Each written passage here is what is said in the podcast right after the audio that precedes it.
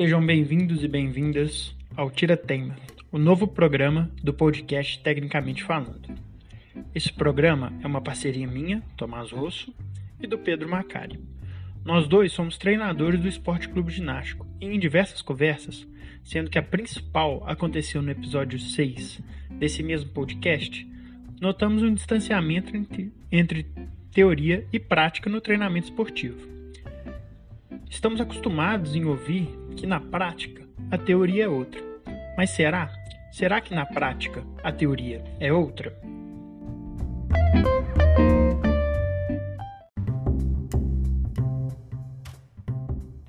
O Tirateima é um programa que busca criar um diálogo entre pessoas envolvidas com o ambiente acadêmico, principalmente nas universidades federais, com o propósito de divulgar evidências e achados produzidos por esses pesquisadores e que podem embasar nossa prática. E profissionais que estão no ambiente prático, que nos passarão conhecimentos essenciais sobre a perspectiva de aplicação e transposição desses conhecimentos para a quadra. Por fim, esperamos que você, treinador, pesquisador, atleta, dirigente ou qualquer pessoa envolvida com o esporte, Saia de cada episódio com novos conhecimentos e com algumas interrogações. Não esquece de seguir nosso podcast aqui no Spotify e de nos procurar também no Instagram, que é o arroba Tecnicamente Falando.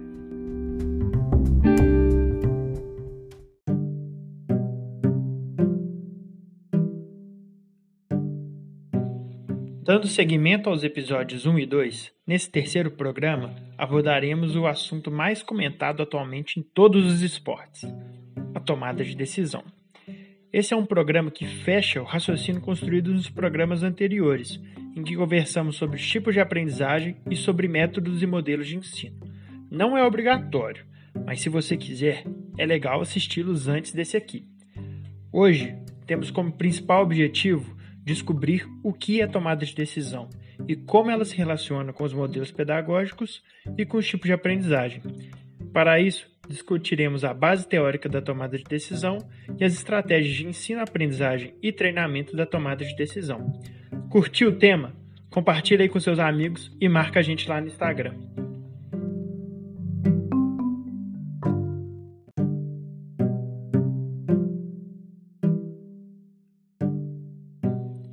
Para discutir o tema, convidei duas pessoas muito especiais para mim. Treinador de basquete há mais de 30 anos, Alexandre Santos Anselmo, ou melhor, Santelmo, foi o meu primeiro treinador de basquete e meu professor de educação física por vários anos. Ele tem uma carreira respeitada como treinador, especialista em treinamento esportivo, professor e agora como coordenador no Colégio Santo Agostinho, aqui em Belo Horizonte. E o nosso outro convidado é o professor doutor Juan Carlos Morales, professor da Escola de Educação Física, Fisioterapia e Terapia ocupacional da Universidade Federal de Minas Gerais e meu orientador nessa mesma instituição, tanto na graduação quanto agora no mestrado em Ciências do Esporte. E é importante ressaltar que nós dois somos membros do Centro de Estudos em Cognição e Ação, o SECA.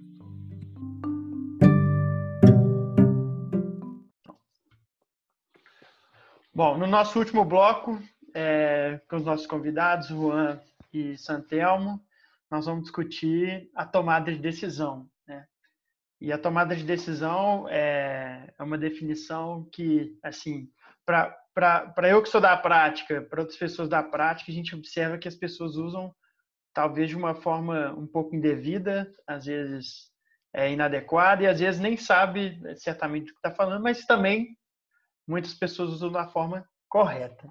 Então, para iniciar esse bloco, eu gostaria de pedir para o professor Juan para ele nos dar uma luz né, sobre qual seria a definição correta de tomada de decisão.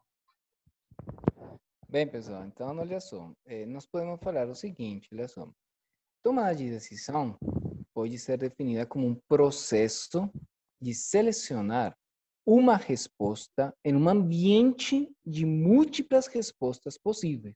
Então, aí nós já vamos para o quê? Justamente o ambiente dos jogos esportivos coletivos, vamos pensar no basquetebol. Então, essa é uma, uma definição né, que a gente tomou do Senf em 2007, mas também tem outra aqui, que é justamente isso, né, de, de, do dicionário né, da, de psicologia. Por exemplo, eleição de uma possibilidade de ação ou de reação em uma situação na qual se apresentam várias opções. E aqui é interessante ver isso, né? Que o pessoal às vezes confunde a reação né, com o reflexo, né, que não tem nada a ver. Então, vamos falar de reação. Ou então também poderia ser né, determinar as possibilidades de sucesso ao se analisar certos resultados, né, como coloca muito bem Greco 2006, por exemplo. Entende-se que esse processo de tomada de decisão no esporte, né, ele é um contínuo. E aí que é o interessante, entre escolhas intuitivas e deliberativas, como bem colocou Rapp e Labor, né, em 2011. Aí eu acho que a gente deixa aí para que justamente possa dar um pouco mais de tempo para a, a, a nossa última discussão.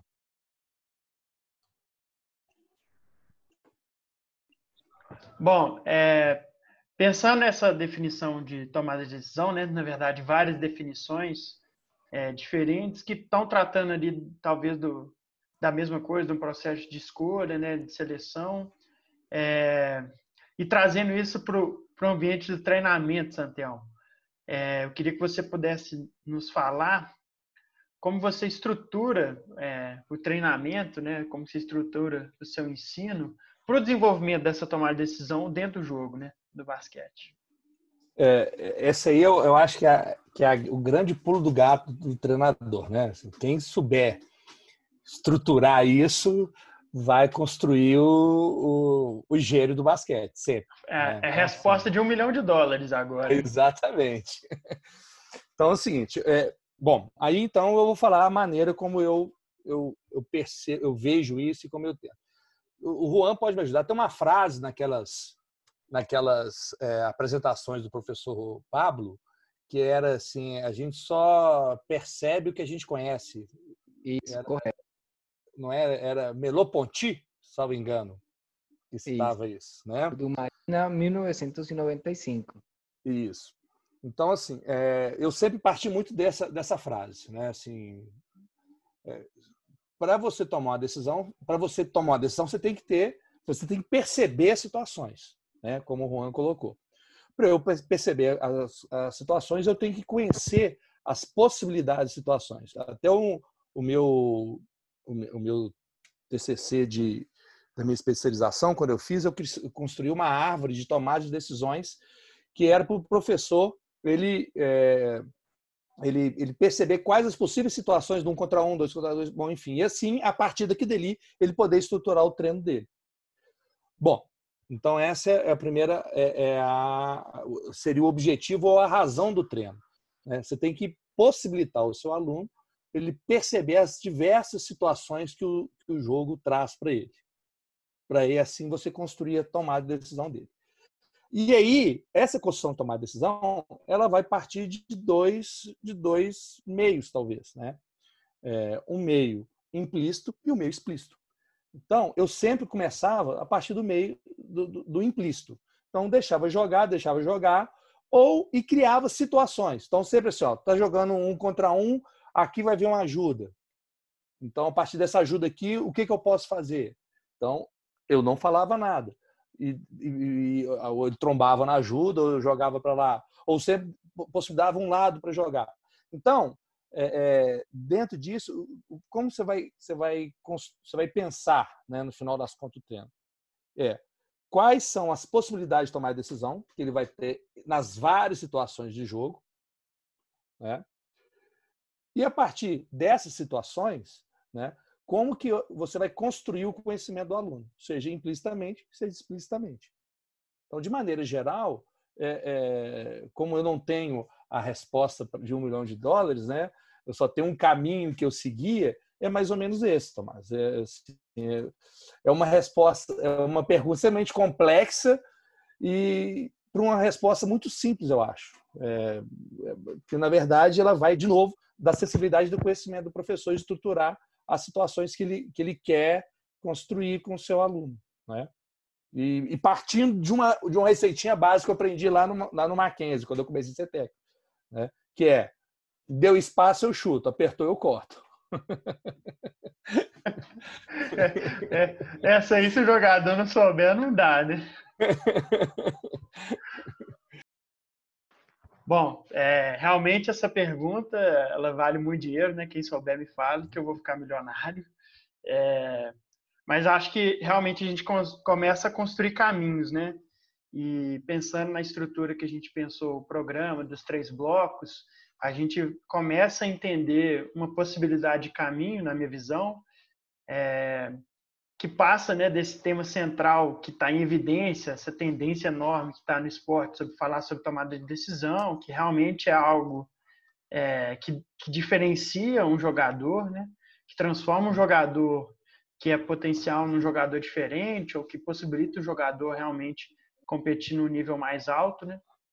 Então, é, é essa coisa central que está sendo discutida que passa pelo, pelos métodos de ensino, passa pelos tipos de aprendizagem, e, e, e, a gente começa a construir caminhos a partir dessas evidências que existem sobre os modelos, sobre os tipos de aprendizagem. Então, agora é mesa redonda, gostaria muito que vocês comentassem como que vocês, vê, vocês veem essa relação entre os modelos, os tipos de aprendizagem, a tomada de decisão, é, como que vocês veem essa, essa crescente também do, do assunto tomada de decisão, né? Que cresceu muito no, no, nos últimos anos, né? É, acho que a preocupação anterior era muito voltada para o desenvolvimento da técnica. Então, o jogador precisa ser muito bom tecnicamente para chegar no nível mais alto de competição. Então, mesa redonda aberta, é, fiquem à vontade. Certo. Bom, se vocês me permitirem, então, eu vou, vou começar aqui com algumas questões, né? Eu acho interessante o seguinte, que justamente a gente pode atrelar todas essas questões aqui, especificamente a aprendizagem, né? Tipo de aprendizagem implícita, explícita, modelos pedagógicos, tomada de decisão. Nesse caso, nós estamos falando de formação do jogador, né? E então, a partir dessa formação, é que nós eh, devemos recorrer eh, justamente aos modelos de treinamento a longo prazo. O que, que a, a literatura nos oferece a partir disso? Sem ir muito longe, eu entendo que nós poderíamos, por exemplo, eh, adotar o, o, sistema de formação e treinamento esportivo, né? Que é proposto na iniciação esportiva universal, né? a partir disso, eh, nós podemos entender o seguinte: olha, é, tudo que for iniciação, a partir dos 4, 6 anos, até os 12 anos de idade, então tem essa predominância da aprendizagem implícita. Então, possibilita, então, o que especificamente? O desenvolvimento da criatividade, certo? Essa criatividade vem atrelada à inteligência, certo? Então, nós estaríamos trabalhando uma tomada de decisão muito mais intuitiva.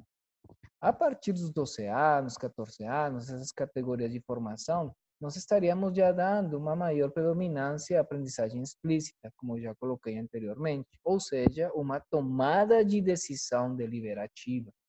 Então, isso vai, vai construindo os caminhos justamente para que esse jogador possa ter uma, uma, uma carreira bem sucedida, se for essa a sua opção, né? Dentro do alto nível de rendimento.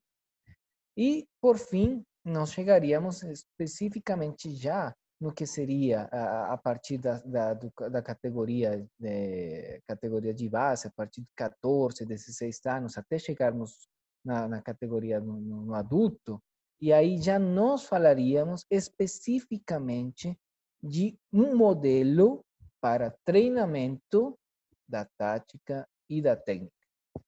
A literatura, ela não nos oferece um modelo como tal, certo? É, realmente carece, carece desse modelo. Então, como colocou Santelmo, podemos ter um caminho.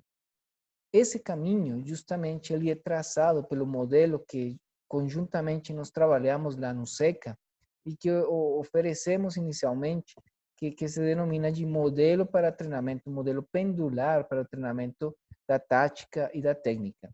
E é justamente isso. Ele é é, ele respeita esse contínuo entre tomada de decisão intuitiva e deliberativa, a partir de três momentos de aprendizagem, de, de, de estruturação das atividades, certo?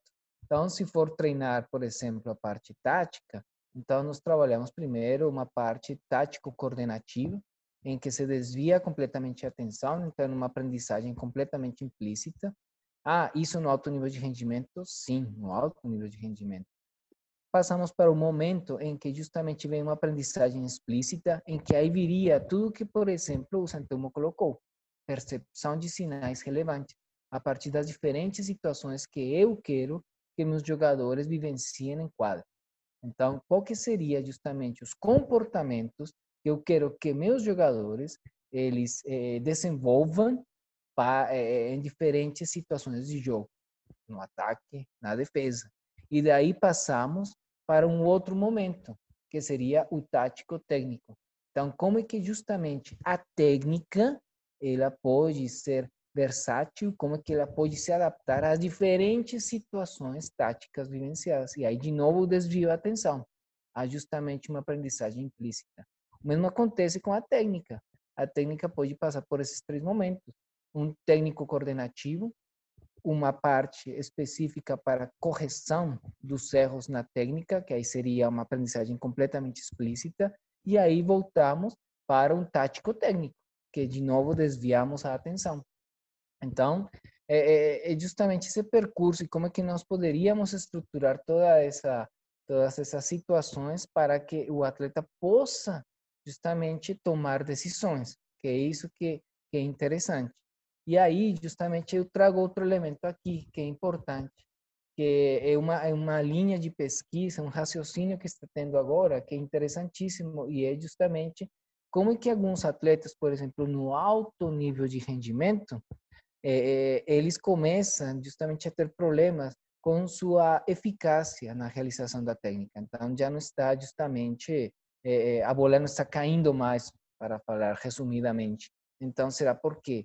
Porque muitas vezes alguns atletas é, é, orientam a sua atenção nos parâmetros de realização da técnica. Então, é tanta atenção direcionada para esses elementos que justamente vem o erro. Então, não vem a eficácia, não vem a precisão.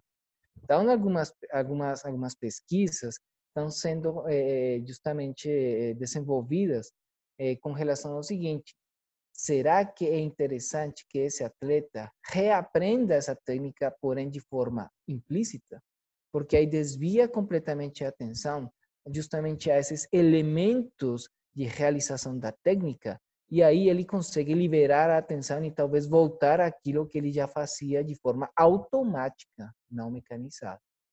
Então, são alguns elementos que são interessantes que, que eu trago aqui. Mas, enfim, é isso podemos continuar aí.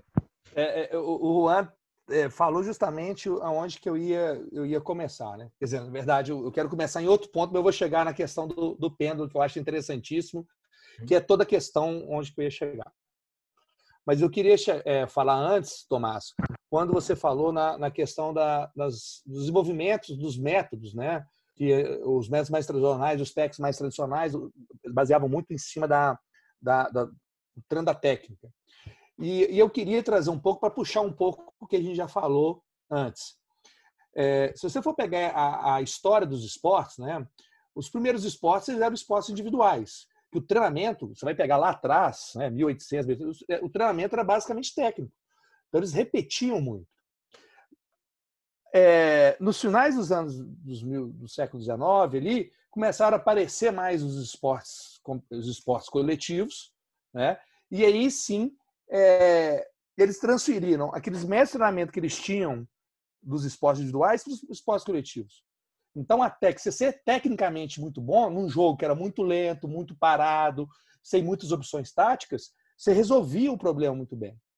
Quando as pessoas, os técnicos, começaram a perceber que eles tinham que trazer um pouco mais de velocidade do jogo, é, investir mais na preparação física, jogadores mais rápidos, mais fortes, e que o espaço começou a ficar pequeno, e que só a técnica resolvia, e aí agora, né, isso é uma coisa mais recente que a gente tem vivido isso, recente que eu falo de 20, 30 anos para cá, né, é, é, a necessidade de tomar decisão, de ter jogadores extremamente criativos, inteligentes e habilidosos, se fez maior. Né? Então, a, de novo, aonde eu quero chegar? Que as necessidades do jogo, as necessidades do seu treino, tem que fazer os profissionais buscarem outras opções, outras formas de treinar para resolver os problemas que eles estão tendo. Então, o desenvolvimento de métodos, procurar o conhecimento, ele parte disso, das dificuldades que você tem, dos problemas que vai aparecer para você no seu dia a dia, na, sua, na formação dos seus atletas, dos seus alunos. Né? Bom, então é, eu quis falar dos, dos para chegar nisso. Então, hoje, você procurar métodos que sejam é, que, que, que as crianças de hoje se sintam mais encantadas em aprender o esporte, eles se sintam mais envolvidas, eles é menos complexo para elas, né, como o Juan mesmo disse, e que faça e, e, e façam ela entender o jogo, são é, é importante você buscar isso nas fases iniciais. Mas só isso não adianta, né? Então assim, a, a gente tem ideia para tudo hoje, é, até hoje nas coisas que eu faço no meu dia a dia, eu tenho um modelo pendular muito, muito assim. Então, o, o, aonde que isso vai encaixar? Aonde que eu vou sair de um, de um extremo, que é um modelo extremamente tradicional e explícito, para um modelo mais implícito de aprendizagem?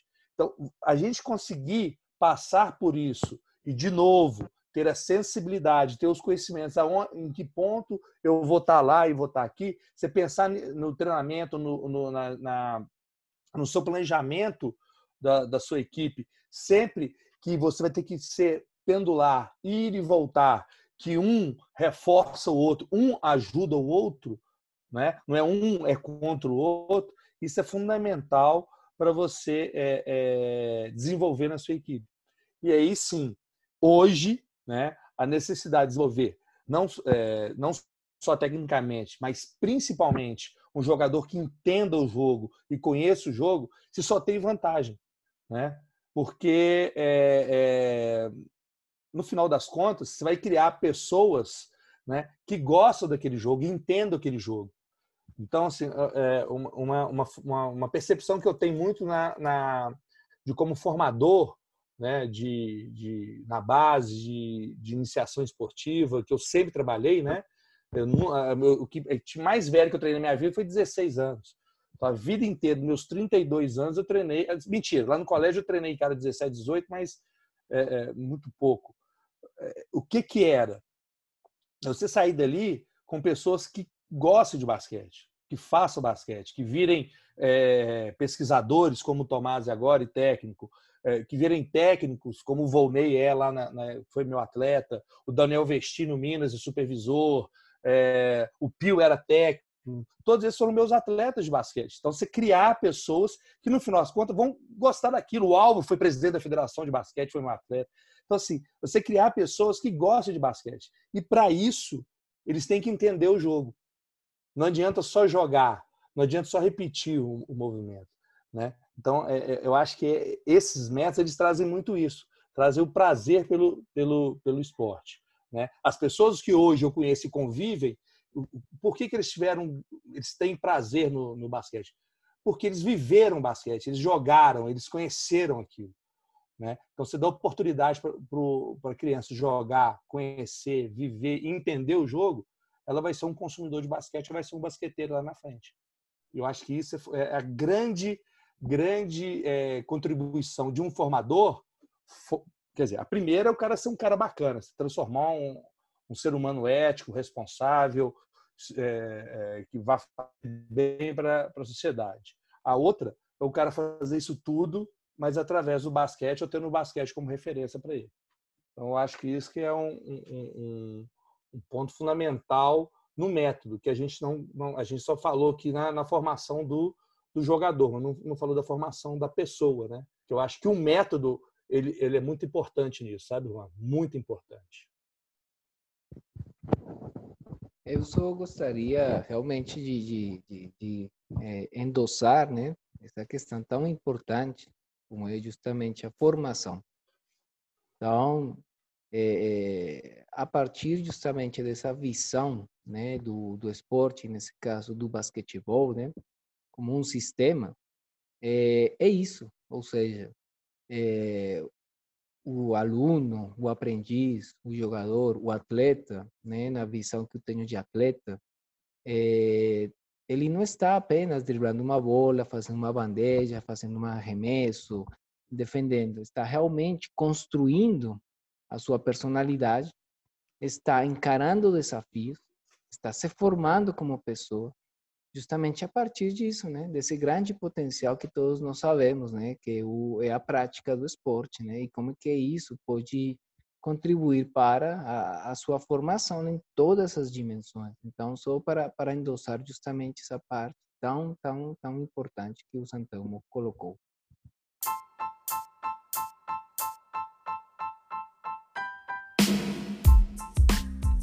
E aí, curtiu o terceiro programa do Tiratema? Compartilha agora aí no seu Instagram e marca o arroba tecnicamente falando. E não se esqueça de nos seguir aqui no Spotify e no Instagram para você não perder nenhuma novidade. Se você ainda não assistiu os capítulos anteriores, vai lá e confere, estão imperdíveis. Até a próxima!